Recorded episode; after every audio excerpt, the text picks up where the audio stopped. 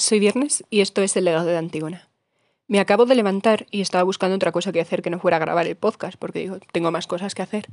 Pero en mi cabeza seguía de fondo la idea de quiero grabar este podcast, me apetece mucho grabar este podcast. Ayer grabé el último que se subió sobre mm, la regla paz y autodescubrimiento, que bueno, fue un título un poco provisional. En realidad lo que hice fue, estaba en un momento de mi vida en el que sentía que tenía cosas que contar y simplemente me puse media hora a hablar de lo que me saliera. Puede que no me saliera tan profundo como yo pensaba que me iba a salir, pero conté muchas cosas de mí que no suelo contar. Entonces, pues creo que fue un episodio guay. Y me he dado cuenta de que esto es lo que quiero hacer con este podcast, que no quiero centrarme en un tema, hacerme un guion, marcarme una estructura, buscar información en Internet y contaros lo que haya descubierto. Quiero dejarme fluir, quiero ir de un tema a otro, quiero contar lo que me apetezca contar en cada momento y que sea todo tan caótico como es mi mente, porque al final puedo intentar parecer tener una mente más ordenada de lo que la tengo, pero mi mente es un caos. Mi mente es un caos absoluto y voy de un tema a otro, de un pensamiento a otro. Y quiero que esto lo refleje. Quiero que quiero permitirme ser quien soy, quiero permitirme fluir aquí, entonces tampoco me voy a obligar a seguir unos esquemas. Y a quien le guste bien y a quien no, pues fijo que hay otros podcasts más organizados que este. Pero pero sí, o sea, si algún día me da por buscar información, preparármelo más eh, y demás y tener un guion, pues perfecto, pero si no, pues no pasa nada. Y hoy vengo a hablaros del Quijote. Del Quijote sí que me había hecho un poco de esquema de los temas que quería tratar, pero lo que hablábamos del caos, mi habitación ahora mismo está como si acabara de pasar un huracán y no tengo ni idea de dónde está ese esquema, entonces más o menos me acuerdo de lo que quería hablar. Me he leído el Quijote, me he leído el Quijote para la universidad, porque tengo una asignatura que es literatura española, esa, que, esa de la que hice el examen el otro día, y, y, tenía que leerme pues muchos clásicos. Ha sido lo único que me he leído el Quijote, porque es que no me ha dado la vida para leerme el resto. Rimas y leyendas de Becker es verdad que ya me lo había leído, además Rimas de Becker me encanta y me lo, me lo releo con asiduidad, porque mi padre me lo leía mucho de pequeña. Em, el Lazarillo me lo había leído también y La vida es sueño y La Celestina me los voy a leer próximamente, aunque ya no me entren en el examen porque me apetece. Entonces, pues si me inspiran tanto como me ha inspirado el Quijote, quizás os haga otro capítulo hablando de ellos. Pero bueno, hoy estamos aquí para hablar del Quijote.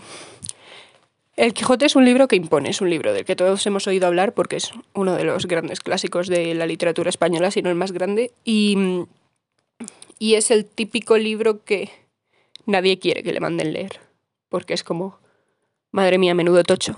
Menudo tocho encima en castellano antiguo de un señor que se va por la mancha pegándose con molinos, me apetece menos 10. Y es normal. Quiero hablar un poco de las lecturas obligatorias. Yo creo que al final los profesores de instituto lo que piensan al mandar leer La Celestina, el Quijote y demás es es la única oportunidad que voy a tener para que esta persona se lea el Quijote. Nunca más en su vida se va a interesar por leer esto. Entonces muchas veces lo que pasa es que a una edad a la que no están preparados, la gente se enfrenta a estos libros. Y si no estás en lo que hablábamos el otro día, yo creo, es que creo súper firmemente en el Kairos, en el momento adecuado de las cosas. Y si te meten libros de literatura tochos cuando no estás preparado, coges la idea de que la literatura es siempre así, que siempre es como algo que se te queda demasiado grande, que no terminas de comprender, que no te hace gracia, que te aburre, que te supone mucho esfuerzo y, nunca acabas dándole una oportunidad. O sea, lejos de conseguir el propósito, de conseguir que una persona disfrute de una gran obra, lo que haces es espantarla. Y, no funciona así. O sea, yo no me leí La Celestina ni el Quijote en, en bachiller. Ya os digo, lo único que me leí fue El Lazarillo y ya está. Y bien, de hecho, me leí... Recuerdo que mis compañeros se leyeron la casa de Bernard, Bernarda Alba, pero yo me leí Yerma y es que no me acuerdo nada, no me acuerdo de absolutamente nada. Lo que está claro es que esa obra no me marcó porque no era el momento para leerla. Y, y creo que eso pasa mucho cuando mandan libros en el instituto. Yo personalmente creo que está bien fomentar la lectura, pero que tienes que ser consciente de qué alumnos se lo mandas. O sea, a lo mejor si tú ves un alumno que está como súper apasionado por la literatura, que ya lee mucho, que tiene ganas de leer cosas más profundas, a ese alumno en concreto si puedes decirle, léete tal obra más tocha que te va a gustar pero no puedes ponerle a una clase de niños de 15 años a leerse el Quijote porque es que se van a morir. Se van a morir y no solo se van a morir, sino que le van a coger manía a los libros y a la literatura, excepto los ratones de biblioteca que siempre existimos y aún a pesar de lo que nos manden, aprendemos a leer por nuestra cuenta cosas que realmente nos gustan en ese momento. Muy importante aprender a leer lo que te gusta a ti y lo que te apetece. Y si hay una época en la que solo te apetece leer libros juveniles, libros de romance, cómics, no eres peor lector por ello. Es que esto es algo también, el hecho de que mm, haya categorías de lectores me parece como súper elitista, que los que hayan leído más clásicos se consideran superiores a los que solo leen romance o los que solo leen fantasía. No creo que deba ser así. Obviamente los clásicos son clásicos por algo, porque son libros que nunca dejan de tener algo que aportar, y es maravilloso, pero no todo el mundo a lo mejor está en un momento de su vida como para acercarse a los clásicos. Y puede que te mueras y no te hayas leído los clásicos y no por ello eres inferior a los que sí que se lo han leído. No sé si me explico. O al menos yo lo percibo así. Que yo tengo una visión bastante poco elitista de el arte y la literatura como concepto. Lo hablaba hace poco con un amigo. Pero, pero eso, que no creo que pase nada por no leerte los clásicos a determinada edad porque a lo mejor esa misma persona que a los 15, 16, 17, 18 años tiene cero interés por la literatura, 20 años después sí que tiene. Y dice, me voy a leer clásicos, me apetece leerme el Quijote. A lo mejor sí, es que tú qué sabes. Y sin embargo, si le has metido el Quijote a presión, pues probablemente no se lo vuelva a leer. Pero yo sé que esto es un drama que tienen los profesores de literatura, que no son seres horribles que quieren torturar a sus alumnos y que dejen de leer, sino que realmente debaten ellos mismos, o al menos los profesores que yo he tenido tenían este debate interno de si mandárnoslo o no mandárnoslo, que sabían que podíamos disfrutarlo, pero no sabían hasta qué punto, y si nos lo íbamos a leer o íbamos a buscar en el rincón del vago los resúmenes y demás. Entonces, partiendo de esta base, yo no me he leído el libro porque me lo haya mandado en, en, la universidad, yo me he leído el libro porque sentía que era el momento, sentía que podía disfrutarlo y me apetecía, me apetecía leer el Quijote. Me he sorprendido a mí misma cuando he descubierto que me apetecía. Pero sí que es verdad que yo pues estoy saliendo, o sea, en el podcast anterior conté los libros que había leído y estoy leyendo bastante más. La verdad es que leo todos los días, pues un ratete. Lo que pasa es que lo que es narrativa no leo mucha. O sea, estoy saliendo de un bloqueo lector bastante largo de años de en los que me costaba leer y por eso empecé a leer muchísima poesía. O sea, yo estos años he estado leyendo mucha, mucha, mucha poesía, pero porque se me atragantaba la narrativa, dejaba todas las novelas a medias. Entonces eh, me dio un poco de miedo, digo, me voy a meter ahora con el Quijote, ¿cuántas probabilidades hay de que lo deje a medias? Muchísimas. Entonces se me ocurrió una alternativa, que era buscar el audiolibro. Y encontré en Spotify un audiolibro con un montonazo de, autores, de actores bastante famosos. Una pasada, está súper, súper bien recitado.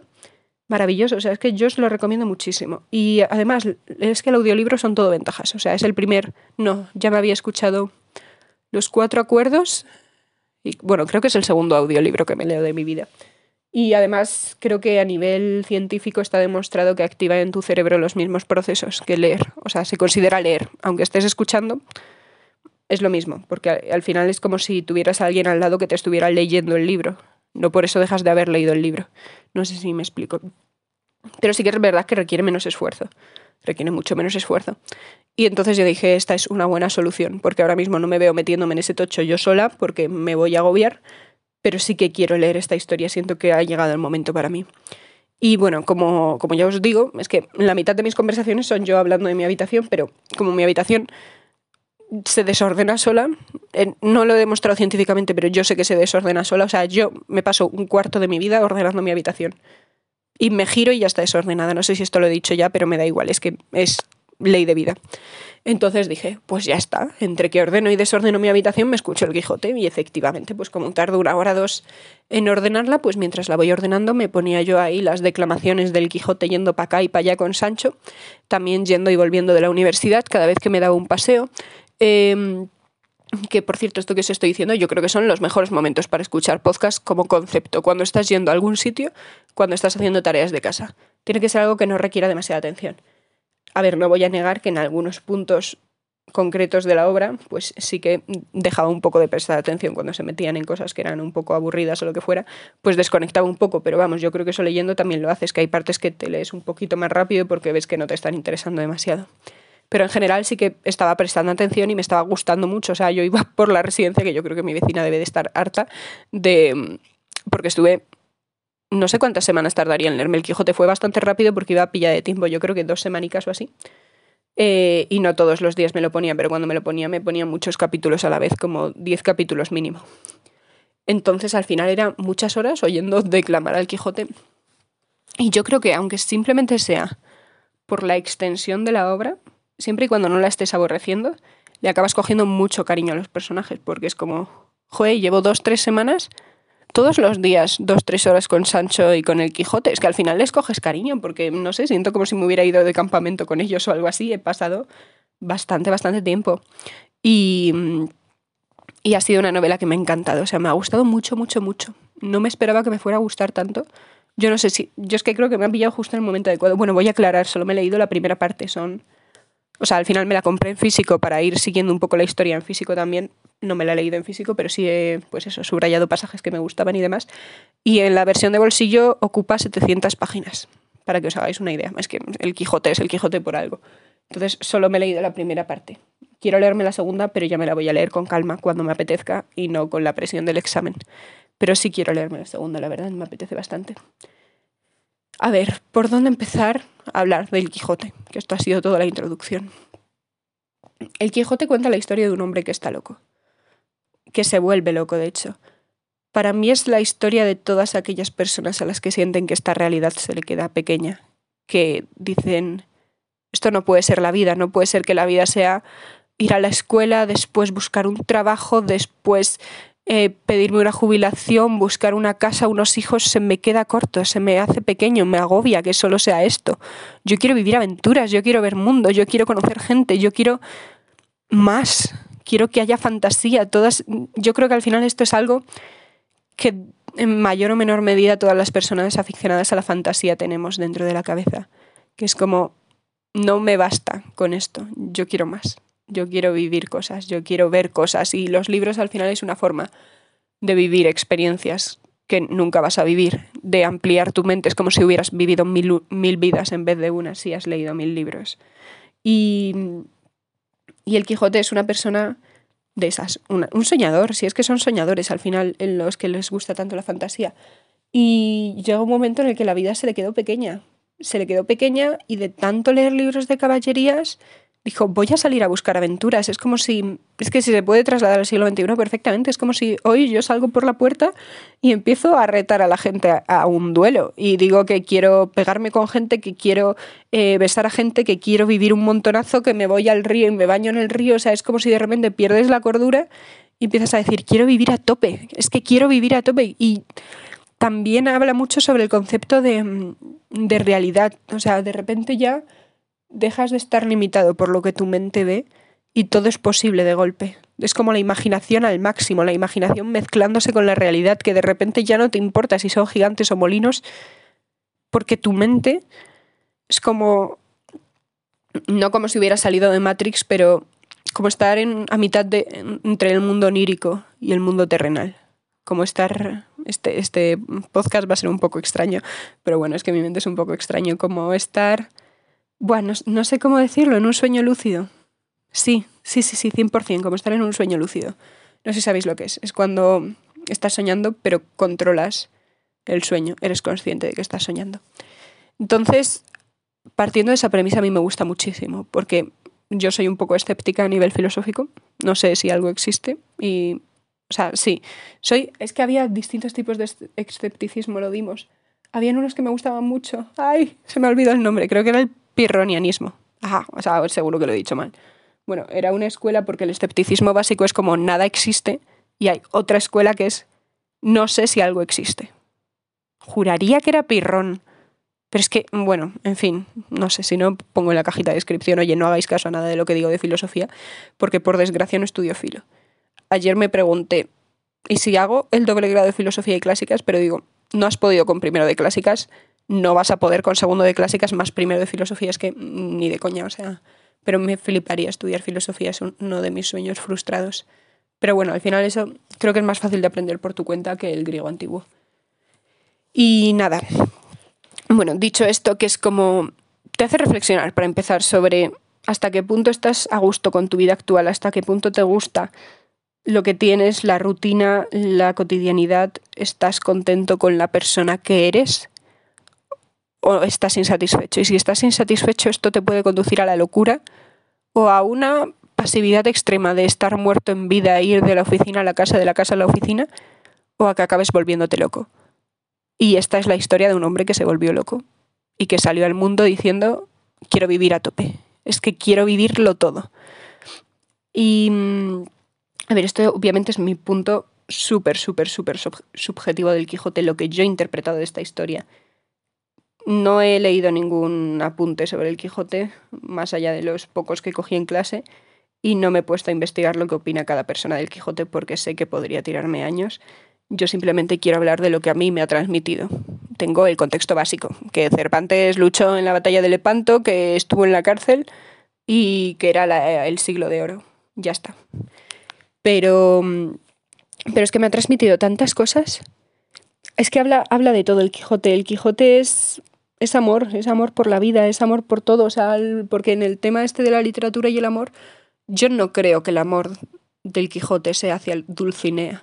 Para nada. O sea, el Quijote lo que tiene es amor por la vida, es que tiene amor por el mundo entero. Y es. Es complicado, porque en la primera parte de la obra le están pegando todo el rato, o sea, literalmente a Sancho y a él. Es como no paran de darse hostias contra la realidad, como que de repente empiezas a salir de lo que la sociedad te ha dicho que hagas y no te paran de caer a hostias y la gente en plan de ¿qué, qué hace este loco?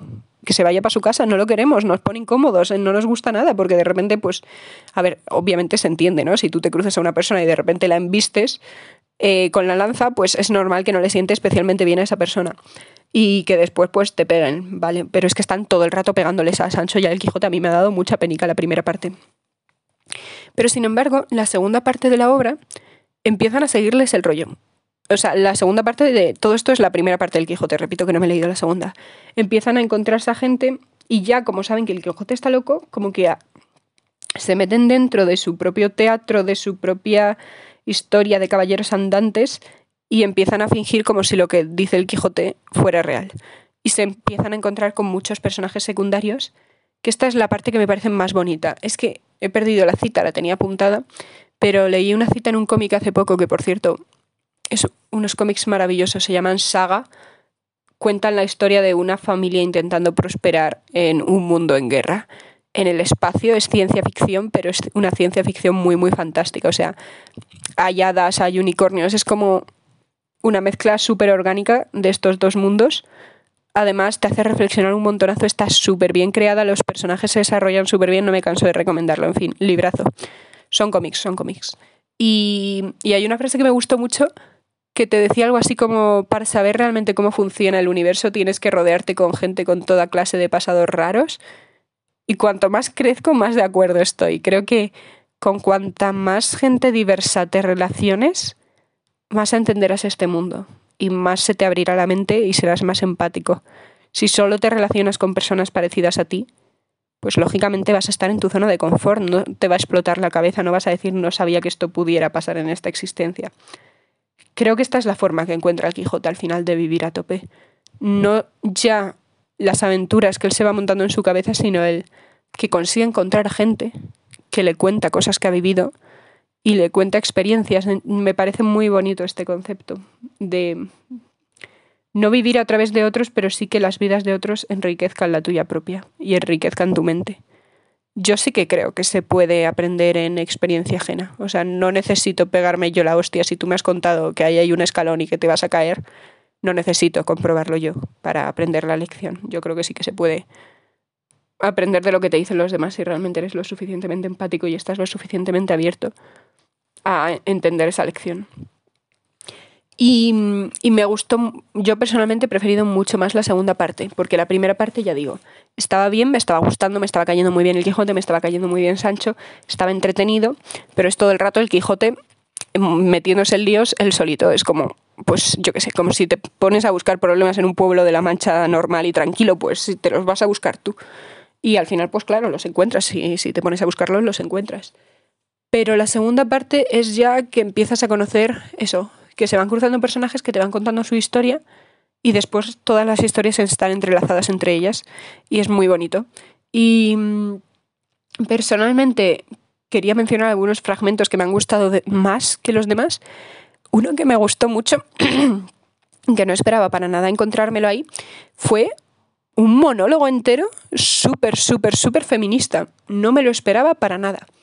Eh, porque, bueno, por la época y por todo. De hecho, lo busqué porque dije, a ver si soy yo la única que ha visto esto aquí. Y efectivamente te, decía la gente, Marcela, el primer monólogo feminista ya estaba en el Quijote, tal, no sé cuántos. Porque es básicamente em, que empiezan a encontrarse el Quijote, creo que era con unos pastores que empiezan a contarle que había muerto un chico porque estaba muy, muy, muy enamorado de una chica y la chica le dijo que no y él se mató. Y estaban diciendo que qué cruel había sido, que toda la culpa era de ella, que mm, es que cómo se podía ser tan mala persona, de rechazar a una persona, no sé qué, no sé cuántos. Y mm, aquí entra todo el tema de, del amor cortés, que bueno, no me voy a poner a ser muy filóloga, pero empieza todo con Petrarca, que era un señor que ve pasar a una chica, se enamora locamente de ella, empieza a escribir 40.000 poemas sobre ella y sobre lo mucho que sufre, lo cruel que es ella y lo duro que es estar enamorado, porque es que Cupido te está destrozando la vida y ya no vas a poder a vivir y volver a vivir igual, porque el amor te mata por dentro y, en fin, los poetas siendo dramáticos as always. No voy a criticar, porque yo soy exactamente igual, pero, pero esto esta corriente del amor como un sufrimiento por el amor platónico e inalcanzable que te hace sufrir y siempre la mujer es súper mala. Y yo siempre me he preguntado aquí, eh, si el amor es algo que tú no puedes controlar y tú no puedes controlar que te enamoras, debería ser lógico pensar que la chica tampoco puede controlar si se enamora o no de ti. No sé si me explico, que tiene la misma culpa de ello como tú. O sea, ninguna. Porque si es un sentimiento que te llega de golpe por Cupido, por Eros o por algún ser divino, pues no tienes la culpa de que no te lleguen. Si te miro y no estoy enamorada, ¿qué pasa? ¿Tengo que estar contigo simplemente porque tú lo estás para que tú te sientas bien contigo mismo y renunciarme yo a estar con alguien con quien realmente sienta eso? ¿O qué? Entonces la mujer es súper, súper cruel por rechazar y ya empiezan a crear la estigmatización del no, de que estás siendo una desagradecida si no les correspondes cuando un hombre es amable contigo, cuando un hombre te invita a algo, es como que ya sientes que le debes algo. Y no, o sea, yo voy a hacer, sí, voy a hacer apología del no, una palabra maravillosa. Es que es una palabra maravillosa. Hay que aprender a decir no más a menudo. Yo soy una persona a la que le cuesta bastante decir no. En ese tema justo no. O sea, a los tíos todos los no es que haga falta. Eso se me da genial. Pero en el resto de temas como concepto, em, yo qué sé, si me dicen... Eh, oye, estoy triste, necesito hablar contigo y a lo mejor yo en ese momento yo también estoy en la mierda, me cuesta decir no es el mejor momento. Bueno, es que justo ese ejemplo es malo porque yo sé que si alguien se quiere desahogar conmigo, suele estar ahí. Pero me cuesta decir no, por ejemplo, a los vendedores de la calle. O sea, me paran por la calle y al final es que siempre me acaban pillando. Y me, siento súper triste cuando no tengo dinero eh, y veo a alguien, yo que sé, que está tocando una música que me flipa o cosas así. Bueno, no me voy a meter en todos los aspectos en los que me cuesta decir no. Me cuesta decir no en general. Pero que ya desde hace mucho el hecho de que un hombre quiera algo de una mujer y la mujer no quiere nada con ese hombre y diga que no, se empieza a demonizar de alguna forma. No, o sea, no demonizar, pero se le empieza a echar ya la culpa a la mujer, se empieza a llevar a ella. Y esto es algo que lleva pasando mucho tiempo, ¿no? Y en la poesía se ve claramente que está, es muy bonito el tema del amor eh, no correspondido, pero no le eches la culpa a la tía porque ella tampoco tiene la culpa y sé que queda muy dramático decir que es una mujer súper cruel, pero realmente no es una mujer cruel por no quererte, no está ofendiendo a nadie, no te está haciendo nada malo. Y, y eso, entonces eh, hay un momento en el que están diciendo, están, pues eso, en el entierro de este chico que ha muerto por despecho amoroso y aparece la chica. Y dicen, madre mía, ¿cómo te atreves a aparecer aquí si tú lo has matado, asesina, tal, no sé cuántos? Bueno, empiezan a echarle la culpa de todo que también es que, mm, qué maravilla de mujer, qué maravilla, me cayó súper bien. Se llamaba Marcela, el nombre no, es, no me entusiasma, pero eh, voy a coger el libro a ver si os puedo leer el fragmento, porque me pareció maravilloso y creo que lo marqué. Y, ya os digo, o sea, yo también creo que, que, conozco más a Cervantes después de haber leído El Quijote, después de haber leído la primera parte, porque al final un autor de esa época no haría ese discurso si no estuviera dentro de su mente. Yo creo que no puedes escribir cosas que por lo menos no has contemplado. Si esa posibilidad de que una mujer piense así no existe en tu mente, es imposible que la, que la escribas. Entonces, pues, a ver, hay otros muchos fragmentos del libro en el que se trata a la mujer como lo que era en la época, pero en este en concreto me, me gustó mucho, mucho. A ver, Vale, es que me voy a tener que poner aquí a declamar. Bueno, lo voy a leer así un poquito por encima. Le dicen, ¿vienes a ver por ventura, oh fiero basilisco de estas montañas, si con tu presencia vierten sangre las heridas de este miserable a quien tu crueldad quitó la vida? Y sigue bla bla bla. No vengo, oh Ambrosio, a ninguna cosa de las que has dicho, respondió Marcela, sino a volver por mí misma y a dar a entender cuán fuera de razón van todos los que de sus penas y de la muerte de Grisóstomo me culpan. Y así, ruego a todos los que aquí estáis, que me estéis atentos, que no será menester mucho tiempo ni gastar muchas palabras para persuadir una verdad a los discretos. Hízome el cielo, según vosotros decís, hermosa, y de tal manera, de tal manera que, sin ser poderosos a otra cosa, a, que me améis os mueve mi hermosura, y por el amor que me mostráis decís, y aún me queréis, que yo estoy obligada a amaros.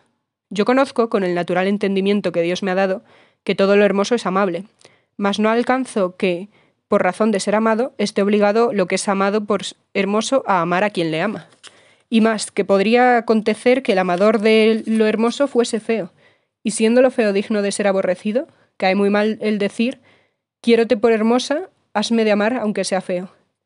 Pero, puesto caso que corran igualmente las hermosuras, no por eso han de correr iguales los deseos, que no todas las hermosuras enamoran, que algunas alegran la vista y no rinden la voluntad, que si todas las bellezas enamorasen y rindiesen, sería un andar las voluntades confusas y descaminadas, sin saber en cuál habían de parar. Porque, siendo infinitos los sujetos hermosos, infinitos han de ser los deseos. Y, según yo he oído decir, el verdadero amor no se divide, y ha de ser voluntario, y no forzoso.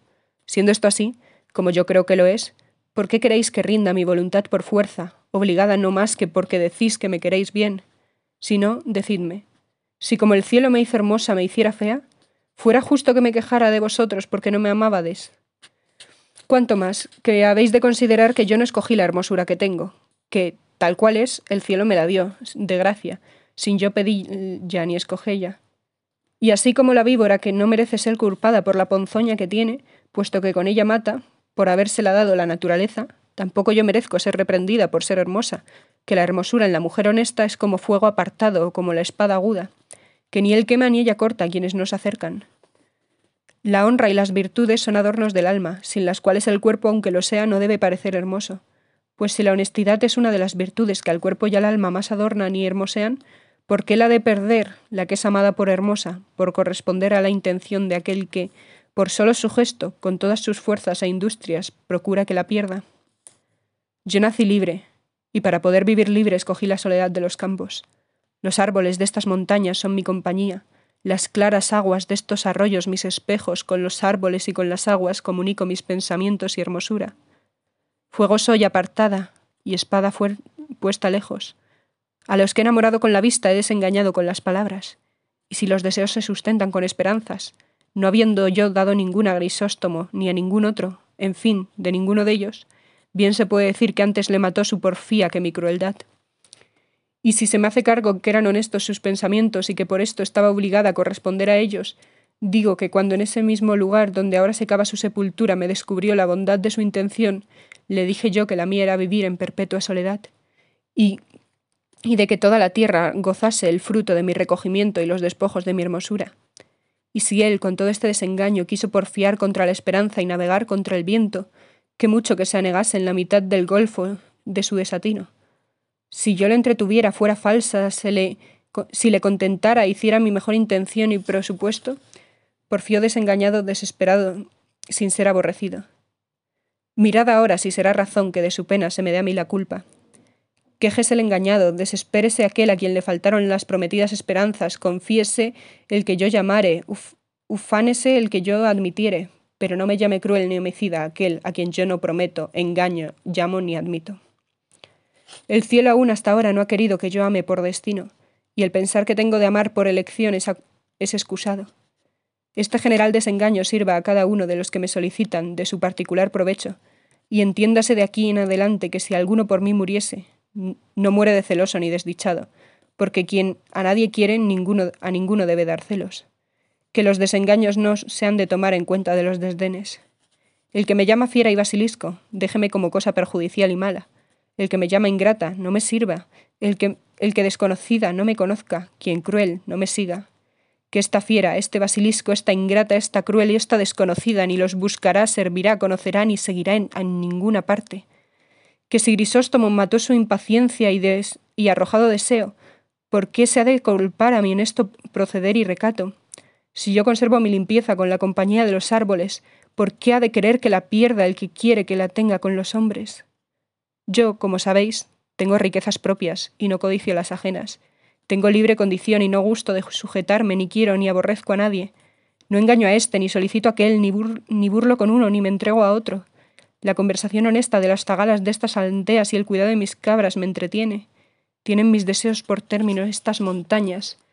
Y si salgo es a contemplar la hermosura del cielo, pasos con los que camina el alma en su morada primera.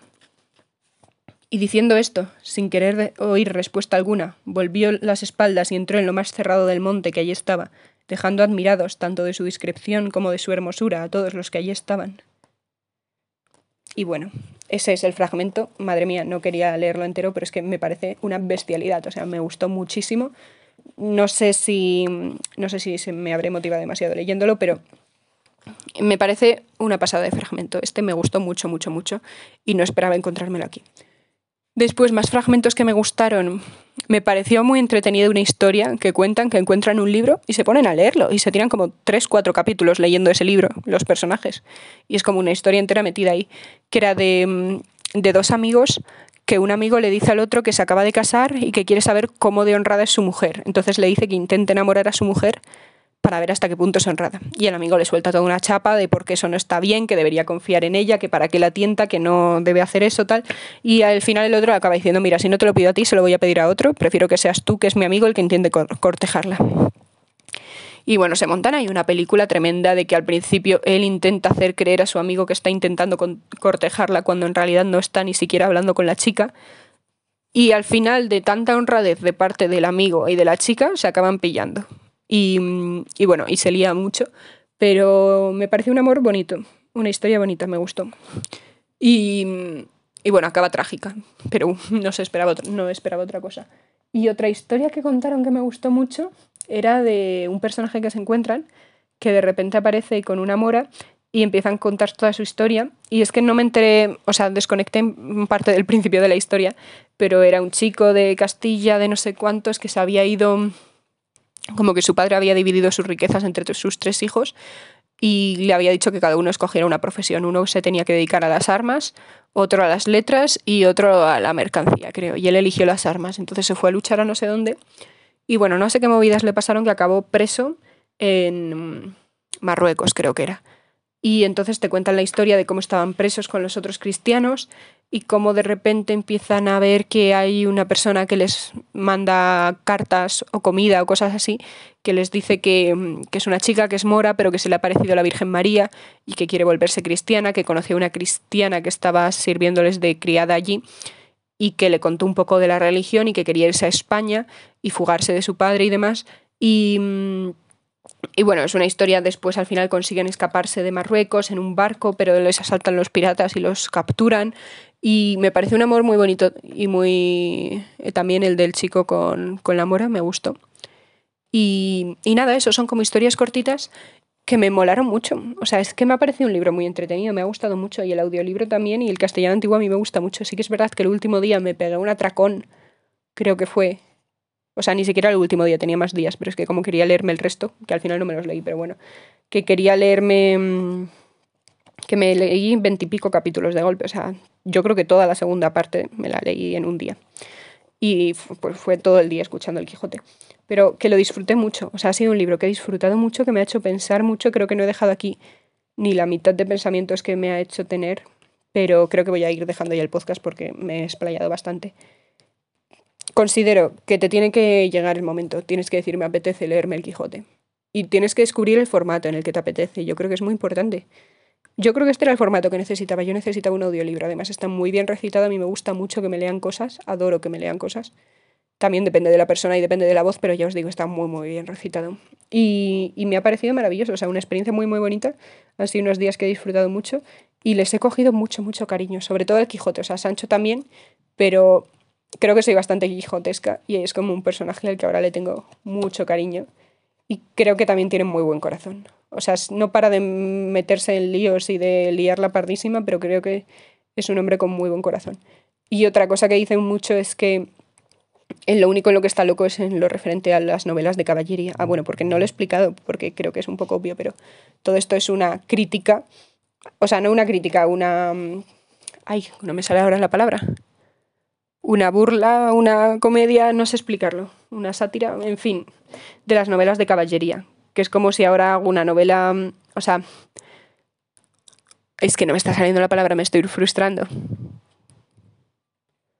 una, ay, bueno, en fin, de, de una comedia romántica y lo haces en plan que se nota que lo estás ridiculizando o pues eso, él lleva un caballo súper flaco, la chica de la que está enamorado pues es una tía súper ruda y que trabaja en el campo pero él la ve como una delicada princesa, su armadura está hecha pues casi que pegada con celo, no, no, no celo porque no había en esa época, pero ya me entendéis, y es todo como un poco disparatado, muy disparatado de hecho.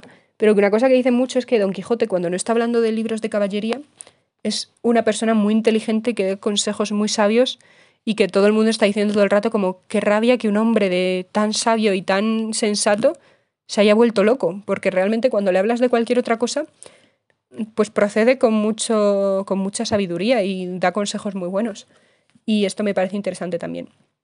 Y bueno, a lo mejor cuando me lea la segunda parte, si os ha gustado este, os hago otro capítulo con lo que me ha transmitido la segunda parte del Quijote y aporto más porque es que podría tirarme bastante más tiempo hablando de este libro. Pero yo creo que así como resumen general de lo que me ha parecido, me ha gustado mucho, mucho, mucho. Le he cogido mucho cariño. Probablemente me lo relea en un futuro y que estoy muy contenta, que creo que era el momento adecuado. Y nada, eso ha sido todo por hoy. Espero que os haya gustado. Nos vemos el próximo viernes a las 2 si todo va bien. Y mucha suerte con los exámenes si estáis de exámenes.